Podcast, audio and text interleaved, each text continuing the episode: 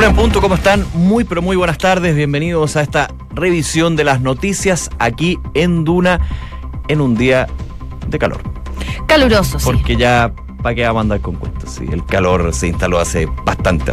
Y nos queda todavía porque queda mucho verano, pero yo les cuento que hasta ahora hay 29 grados, la máxima va a llegar hasta los 33 grados de temperatura el día de hoy. No se entusiasmen porque probablemente mañana bajen un poco, la máxima va a llegar hasta los 30 grados de temperatura, pero está viendo el pronóstico ampliado para la región metropolitana y el sábado y el domingo las máximas pronosticadas son de 34 grados. ¿No será mucho? Lucho, ¿no? ¿Sí? Mucho, sí, bastante. Ya.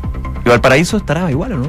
Mira, en Viña del Mar y Valparaíso ahora hay 19 grados, la máxima va a llegar hasta los 22. Y en el pronóstico ampliado, eh, el fin de semana se ve rico. La máxima va a ser de 25-24 grados, totalmente despejado para los que buscan disfrutar la playa. Muy bien, mira, sí, porque 34, 35, ya, parte de, pues sí, acá andamos con cosas. Sí. Harta información. Eh, desde Francia se esperaba la decisión de la justicia de ese país con respecto a la solicitud de extradición de Ricardo Palma Salamanca, recordemos uno de los autores de la muerte del senador Jaime Guzmán, del homicidio de Jaime Guzmán, y quien escapara de la cárcel de, max, de alta seguridad. Bueno, recordemos también en el contexto, él eh, está actualmente con eh, asilo político justamente en Francia por la Oficina de Refugiados y Apátridas y se esperaba si eh, la apelación que había presentado la justicia chilena iba a ser tomada en consideración por la Corte Suprema de Francia. Bueno, finalmente no se dio, Ricardo Palma Salamanca se mantiene entonces en Francia y hay reacciones de todo tipo, por supuesto, que vamos a estar comentando en los próximos minutos aquí en Noticias en Duna. También hay noticias eh, respecto a la ley de la jibia, que estuvo muy presente la semana pasada. El ministro de Economía, José Ramón Valente, tuvo una reunión clave el día de hoy con los pescadores artesanales. De hecho, llegaron a un acuerdo que es retirar este veto que habían anunciado desde el Ejecutivo por esta ley de la jibia. En el fondo, lo que estaba antes, antes cuando se aprobó la ley en el Congreso, era que se podía mm, pescar en el fondo este calamar por línea de mano o potera. Eh, el arrastre estaba prohibido. Y lo que buscaban en fondo con este, con este veto aditivo era incorporar de la línea de mano y la potera el cerco como arte de pesca. Al parecer, el veto no va a ir, que era la solución que habían anunciado desde el gobierno, y vamos a ver los pasos a seguir. Estamos a la espera de la conferencia de prensa del ministro de Economía para conocer más detalles. Una tensa reunión, dicen, entre los distintos sectores que están relacionados con el mercado de la jibia. Y también en otras informaciones, bueno, ayer, a partir de las 4 de la tarde, Vitacura, Lo Barnechea en gran medida y también las Condes, afectado por este corte de agua, corte del agua potable debido a una contaminación en el río Molina, uno de los cauces del río Mapocho que alimentan a la planta eh, de tratamiento de agua potable San Enrique, de Aguas Cordillera. Bueno, ya hay informaciones y se actualiza que se ha restituido el servicio en un 60%. Recordemos que eran 40.000 los hogares que estuvieron con el agua cortada y que de alguna manera también eh, genera una preocupación importante con respecto a hechos que se han repetido no mes a mes, pero sí ya se han dado muchas, varias, varias situaciones de este tipo, de contaminación de aguas de los ríos y que por supuesto terminan con este tipo de hechos. De hecho, ya la Intendencia Metropolitana anunció un plan que evitaría futuras contaminaciones en las aguas. Vamos a estar también abordando un poquito lo que sucede en la actualización de los datos y las eh, eventuales investigaciones que podrían dar con responsables por el hecho que se dio el día de ayer en la tarde.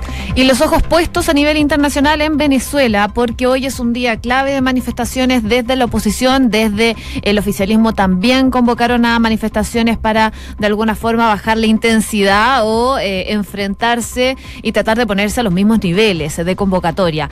Los días previos, eso sí, ya se habían registrado varias manifestaciones eh, de oposición al gobierno de Nicolás Maduro duro que se han ido acentuando hasta el día de hoy. Los detalles de esta jornada clave en Venezuela se los contamos en unos minutos más aquí en Noticias en Duna. Una con cinco.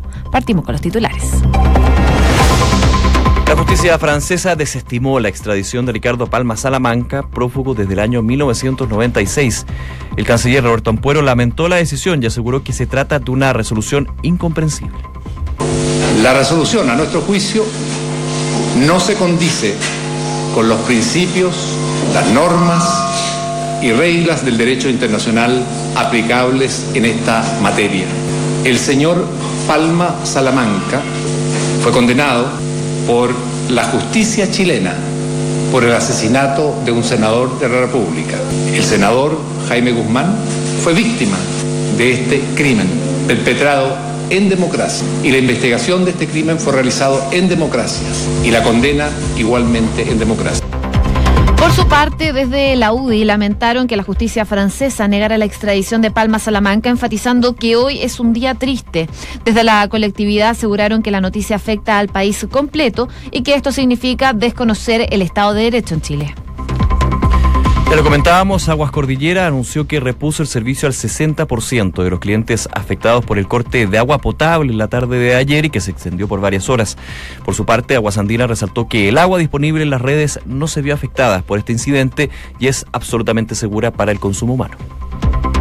Por su parte, la Intendencia Metropolitana anunció hoy un plan que evitaría futuras contaminaciones en el agua tras la emergencia que se produjo ayer en el río Mapocho. La medida se mm, pondrá en marcha la próxima semana cuando se comience a hacer catastro con todas las posibles fuentes contaminantes que están cerca de los ríos de la región metropolitana. El testeo rápido eh, de aguas andinas que siempre realiza dio eh, sulfato y un eh, componente similar al detergente. Además, la espuma y lo que se veía daba la impresión de que eso fuera. Obviamente, para tener certeza de lo que es, necesitamos la analítica en un laboratorio y eso va a estar 24 horas después de que se tomó, que es cercano a la entrada de las horas de la tarde. En otras noticias, el presidente Sebastián Piñera se mostró a favor del proyecto de Buen Morir para facilitar la muerte digna. Durante una entrevista en un matinal, el mandatario manifestó estar de acuerdo con que se desconecte a una persona para que así fallezca de manera natural y aseguró que tenerlas conectadas a aparatos sobreviviendo en condiciones inhumanas en forma totalmente artificial no me parece razonable, dijo Piñera.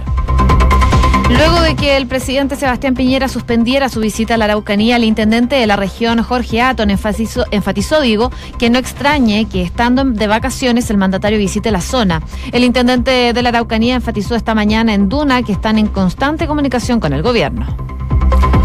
Ya lo adelantábamos, cita clave el día de hoy en eh, el conflicto de la Jibia. Finalmente el ministro de Economía, José Ramón Valente, aseguró que el gobierno no va a presentar el veto a la ley de este producto que había sido anunciado la semana pasada. Una tensa reunión con representantes de pescadores industriales y artesanales en que finalmente el secretario de Estado aseguró que la normativa despachada por el Congreso seguirá su curso.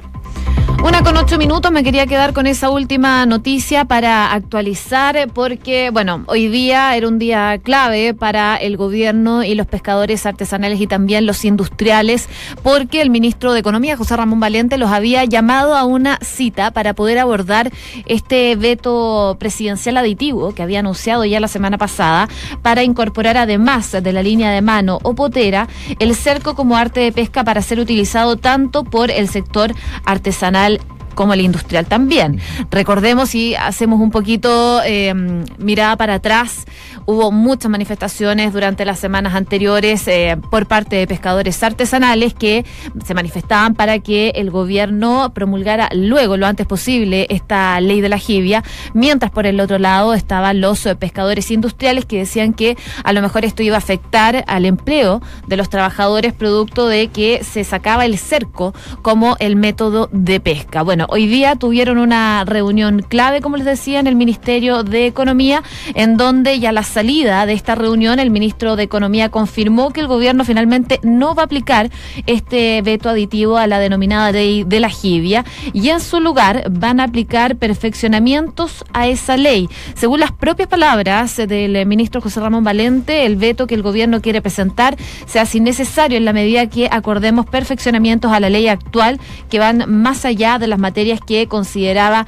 este veto. Se requieren esos perfeccionamientos y los pescadores artesanales están de acuerdo en sentarse a la mesa con nosotros y delinear esos eh, perfeccionamientos para eh, enviar los cambios legales necesarios ya en marzo. Esto fue el acuerdo que llegó con los pescadores artesanales, pero los industriales al parecer salieron bastante enojados. Claro, son finalmente los afectados, dicen ellos, de estas negociaciones y la definición del gobierno de no eh, ingresar este veto aditivo, sí a través de indicaciones que habrá que ver evidentemente cuál es la posición que va a tener el Ministerio de Economía que está encargado de justamente ver esta situación de la pesca. La pesca es una industria compleja, recordando lo que ha sido, por ejemplo, otras discusiones, como la de la ley de pesca. O sea, también este es un producto en particular, la jibia, pero eh, hablamos de un sector que ha dado mucho que hablar. De hecho, habló el eh, el dirigente de los industriales de la Jibia, Juan Carlos González, dice lo siguiente, antes de este proyecto todos estábamos bien y en paz, no había ningún problema, dice. Es cuarta vez que las modificaciones de esta ley nos provocan pérdidas de trabajo, mientras que eh, desde la pesca artesanal se habla de un triunfo histórico para la actividad, así que hay dos sectores que están encontrados muchas veces están encontrados, evidentemente, ojalá no fuera así, pero que evidentemente dependen de la normativa para delinear qué es lo que está sucediendo en este mercado de la jibia. Habrá que ver entonces cuál es la postura, eh, ya en concreto, con indicaciones que puedan ser ingresadas a esta ley, proyecto de ley de la jibia por parte del Ministerio de Economía, el gobierno, obviamente, en su calidad de eh, promotor de esta ley ley que va a tener que ser promulgada y de ahí se van a hacer entonces estas modificaciones técnicas.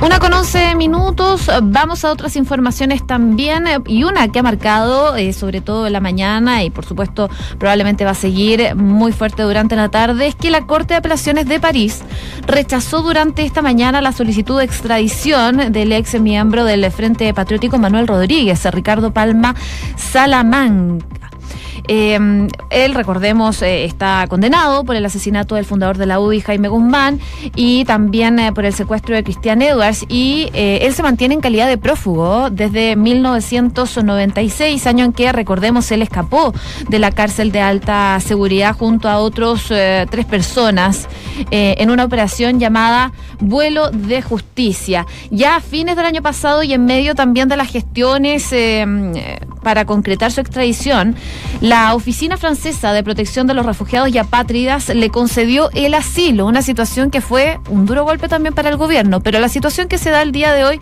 también, por supuesto, preocupa no solo al gobierno, sino que también a partidos del oficialismo como es la UDI. Sobre este tema queremos conversar con el senador de la UDI, Juan Antonio Coloma. ¿Cómo está? Muy buenas tardes. Muy buenas tardes, ¿cómo está usted?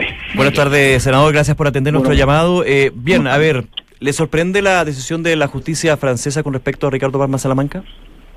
No, no me sorprende, me duele. Eh, creo que de alguna manera los datos, tal como ustedes lo hicieron en el resumen, que encontró muy completo, de alguna manera ya había anticipado una cierta decisión al momento de concederse por parte del gobierno francés y la oficina especial que la maneja el gobierno francés, le había concedido el asilo, lo que de alguna manera uno marcaba la mano. Pero, independiente de la oficina, senador. Es interesante lo que dicen, porque cuando uno ve la composición de la oficina, está el nombre, está nombrada de partida por representante del presidente de la República, Macron, está compuesta por miembros del Parlamento, de la Cámara y del Senado, usted sabe, la mayoría la tiene Macron, entonces yo digo, ¿qué tan independiente es? harto poco independiente. Pero pasa también con organismos acá, por ejemplo, la superintendencia. Es que estoy tratando un poco de alguna manera de ver los, puntos que pueden explicar qué pasó. A ver, déjame hacer una pequeña explicación de lo que yo pienso y después podemos feliz discutir. Aquí, ¿quién ganó? Ganó la impunidad. ¿Cuál es el resultado de fondo?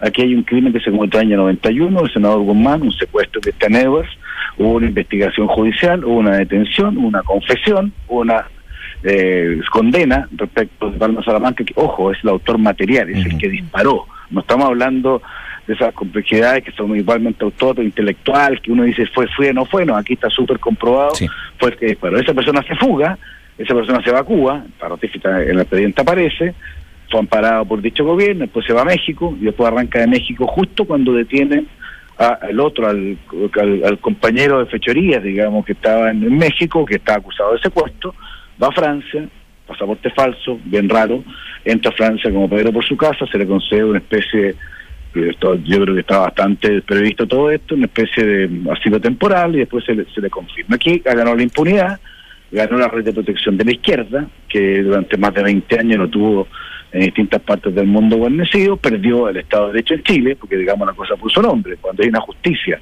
que se le niega la calidad de tal en, el fallo, obviamente quien pierde es la justicia y es Chile, que de esta manera queda, queda una situación bien compleja en la perspectiva de hasta dónde se respetan sus resoluciones judiciales. Mal para Chile, eh, mal para la justicia, mal, yo creo, muy mal para Francia, que mostró una terrible debilidad para enfrentar un problema eh, como el terrorismo. bien paradojal, lo mismo que sufrieron actos de terroristas hace pocos meses atrás y que pidieron la Convención Internacional, son los mismos que ahora, teniendo la oportunidad de combatir contra el terrorismo, simplemente liberan de responsabilidad a un terrorista y le dan un asilo, a mi juicio, eh, completamente improcedente. Senador, en su momento hubo conversaciones, recuerdo, de hecho fue como en la época en que la OSPRA eh, dio su decisión, eh, el presidente Sebastián Piñera estuvo de gira, conversó con el presidente de Francia, Manuel Macron, sobre esta situación, pero al parecer las gestiones no tuvieron mayores frutos en cuanto a este caso.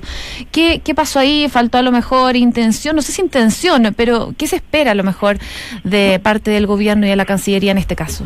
A ver, y creo que es, correcta la, la, interrogante, porque uno, uno puede decir que se pudo haber hecho algo más, uno siempre puede colocarse en la situación, pero yo tengo el convencimiento que se hizo lo más que se puede hacer, que una reunión personal del presidente de la República chileno, que representa para este Estado, para efecto internacional del Estado de Chile, con el presidente de la República Francesa, donde se planteó en detalle las condiciones, los temas, la realidad, para que no hubiera ninguna cosa extraña. Pero al final uno se da cuenta que hay lógicas políticas internas, hay un poder de la izquierda mucho más importante que pueden ser las relaciones entre los dos países, hay una, un ánimo de simplemente generar la impunidad respecto a aquellos terrorismo, terroristas que va mucho más allá de eso. Incluso el presidente de la República después, se, se supo, chileno, mandó una carta a, a Macron donde justamente le hacía ver las incomprensiones que generaba la reacción que estaba teniendo su propio gobierno. Pero si uno se da cuenta que aquí hay otros intereses, otras lógicas,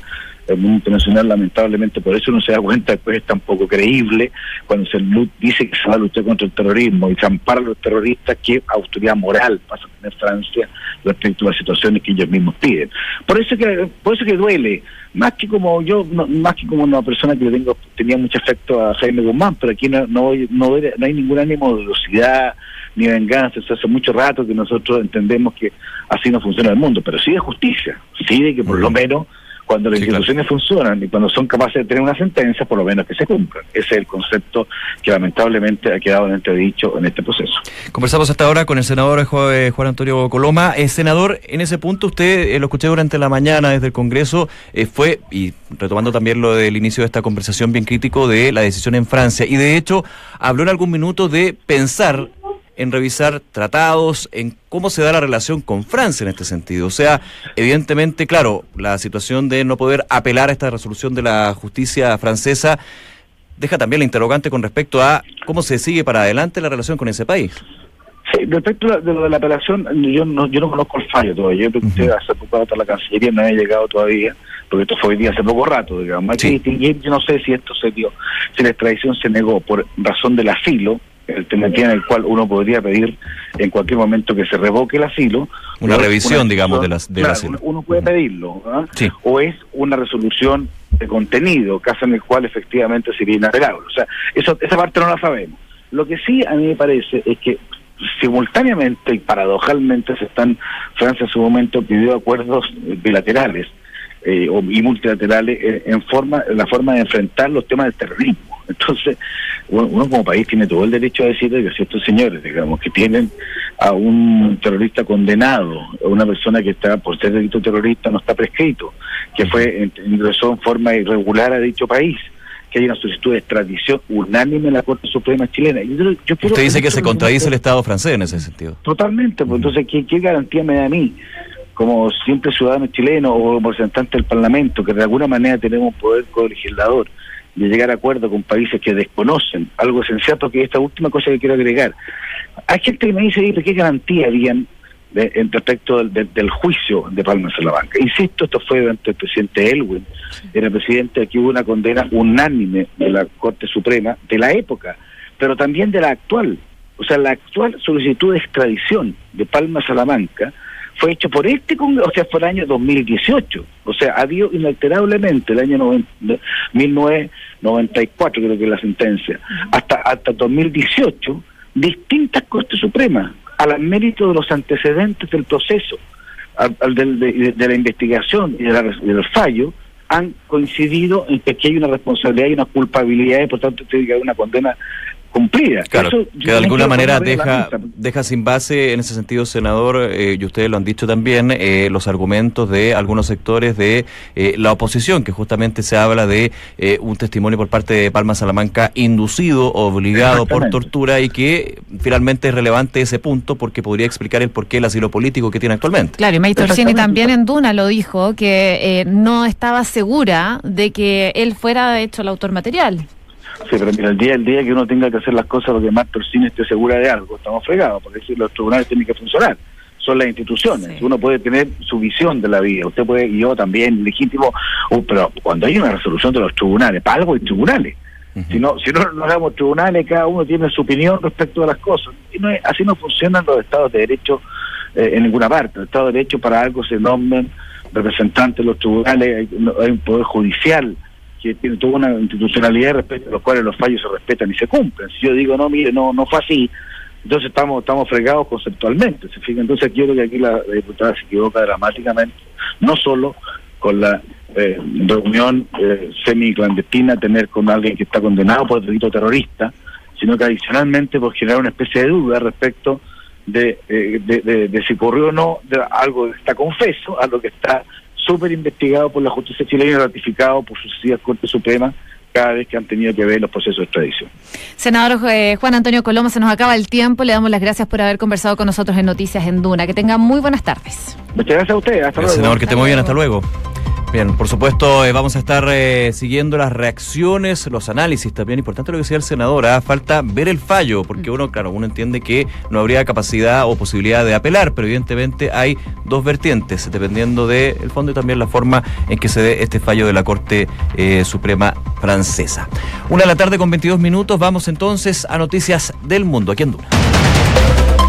Los venezolanos se encuentran en las calles protestando en contra del gobierno de Nicolás Maduro. Miles de personas se reunieron en Caracas y otras ciudades del país también para exigir la renuncia del mandatario venezolano.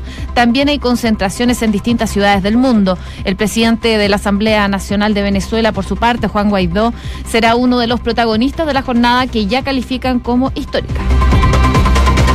El Papa Francisco aseguró que el miedo nos vuelve locos, en referencia a la idea del presidente Donald Trump de construir un muro en la frontera con México. En medio del viaje que lo lleva a Panamá para participar en la Jornada Mundial de la Juventud, se refirió a temas relacionados a la migración. Y mm, Alberto Fujimori deberá volver al mismo penal donde inició su condena una vez que se ha dado de alta. De esta manera, el expresidente de Perú deberá volver al penal donde ha cumplido 10 de los 25 años de prisión efectiva por crímenes de lesa humanidad. Polémica ha generado en Filipinas la propuesta de ley que rebaja la edad criminal a nueve años. La norma cuenta con el apoyo del presidente Rodrigo Duterte, que la ve como una solución para que grupos criminales no utilicen a los niños para cometer delitos graves, práctica común en el país, según el mandatario un grupo de diputados alemanes de ultraderecha abandonó un acto de homenaje a las víctimas del nazismo. Los parlamentarios regionales del Partido Alternativa por Alemania decidieron salir en forma de protesta por las declaraciones de una de las representantes de la comunidad israelí que criticó duramente la agrupación. Con 23, seguimos atentos por supuesto a lo que sucede en Venezuela. Eh, todos los días va pasando algo distinto, algo eh, que entrega más información y más contexto de lo que está sucediendo en este nuevo mandato de Nicolás Maduro.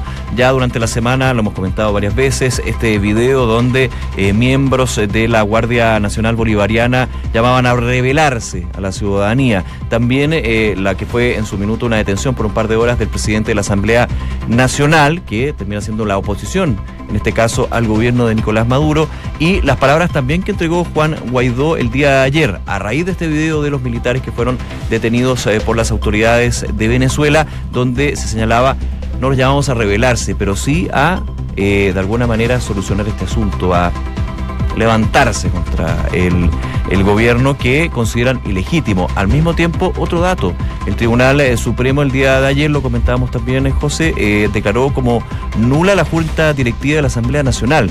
Entonces también ahí hay varios aspectos con respecto a el marco normativo, al poder y finalmente las decisiones que se toman ahí. En un eh, punto también relevante con respecto a las manifestaciones, por un lado y por otro, porque aquí no son, no son solamente los que están en contra del gobierno de Nicolás Maduro, sino chavistas, los maduristas en ese sentido, que generan desgraciadamente hechos que pueden terminar con situaciones de violencia. Ojalá que no sea así. Ya murió una persona, de hecho, un joven de 16 años murió en medio de las manifestaciones previas a esta gran manifestación del día de hoy. De hecho, eh, solo para agregar este punto, eh, muchas de las manifestaciones que se realizaron durante esta semana, el martes y el lunes, tienen que ver con eh, lugares en donde el gobierno de Nicolás Maduro era muy popular. De hecho, se han dado un poco vuelta a esto y ellos alegan ahora que están pasando hambre, la situación económica es muy lamentable y es básicamente lo que alegan en estos momentos estos bastiones que conocidamente eran populares Claro. eh, para el gobierno de Nicolás Maduro y ahora están en contra de él. Oye, me quedo un segundito en eh, lo de Filipinas, ¿ah? Nueve años. Impresionante. Esta ley que quiere, que impulsa el presidente Rodrigo Duterte, que ya le hemos escuchado de todo, de todo con respecto a esta guerra contra el narcotráfico, contra la droga. Bueno, este proyecto de ley que quiere rebajar la edad criminal, o sea, cuando uno puede ser condenado con cárcel a los nueve años. Esto hago la diferencia con lo que ha sido una discusión aquí en Chile con respecto a eh, modificaciones a la ley eh, de responsabilidad penal adolescente, por ejemplo. Pero imagínate que nunca, o sea, los juicios hubiéramos llegado a pensar en nueve años. Claro, se entiende la lógica de Duterte, pero espérate lo que voy a decir, cuidado. Se entiende en el sentido de que hay eh, mafias, hay grupos criminales Sí. de narcotraficantes que utilizan niños porque son impunes. Entonces, evidentemente. Claro, pero el culpable es quien lo utiliza sucio. y no Pero el finalmente niño. el que coapta, el que coacciona a ese niño es un adulto. Entonces, evidentemente, claro, es eh, un hecho increíble, sorprendente, terrible. Pero es una más de lo que ha mostrado el presidente de Filipinas en esta guerra que a muchos deja bastante descontento en el ámbito internacional. En Filipinas hay varios sectores que apoyan esto porque finalmente ven que hay resultados. Una con 27, vamos al deporte. Colo Colo buscará redimirse de su derrota en la noche de Alba, enfrentando a Unión Española. Albos e Hispanos debutan esta noche en el torneo Fox Sports en Viña del Mar a partir de las 7 de la tarde. Oye, solo para actualizar, a las 7 de la tarde debería volver totalmente el agua para las comunas afectadas, Lo Barnechea, Vitacura y Las Condes. Buena noticia, en algún minuto se habló de 36 horas, Sí, hasta habló 36. de bastantes horas que por supuesto yo creo que tenía más que preocupados a la gente afectada. De todas maneras. Oye, y otra noticia del deporte que nos quedó ahí. eh, a las 7 y media, Chile se enfrenta a Brasil en la fase de grupos del Sudamericano Sub-20. A pesar de sumar solo un punto, la Roja aún tiene posibilidades de clasificar a la siguiente fase y así seguir con el sueño intacto de clasificar al Mundial de Polonia. Todo el éxito entonces a la Roja en esta cruzada. Una con 28.